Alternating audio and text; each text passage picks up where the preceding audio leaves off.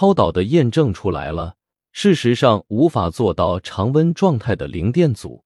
这场闹剧收场，前几天一片欢呼，各种说见证历史。其实这个东西作为普通人很难说到底能不能相信。今天我告诉大家一个非常简单的方法，那就是看资本市场。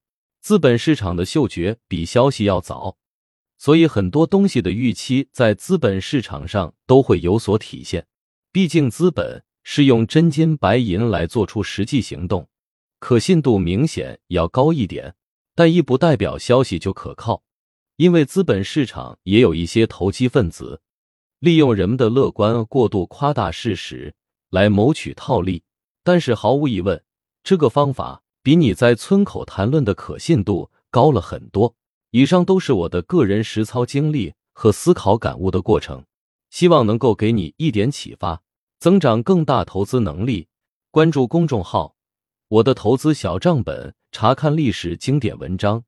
或者加入免费知识星球，黄小猫的投资圈，每周刷新投资思维。看完有启发，点个赞是对我分享干货最好的支持。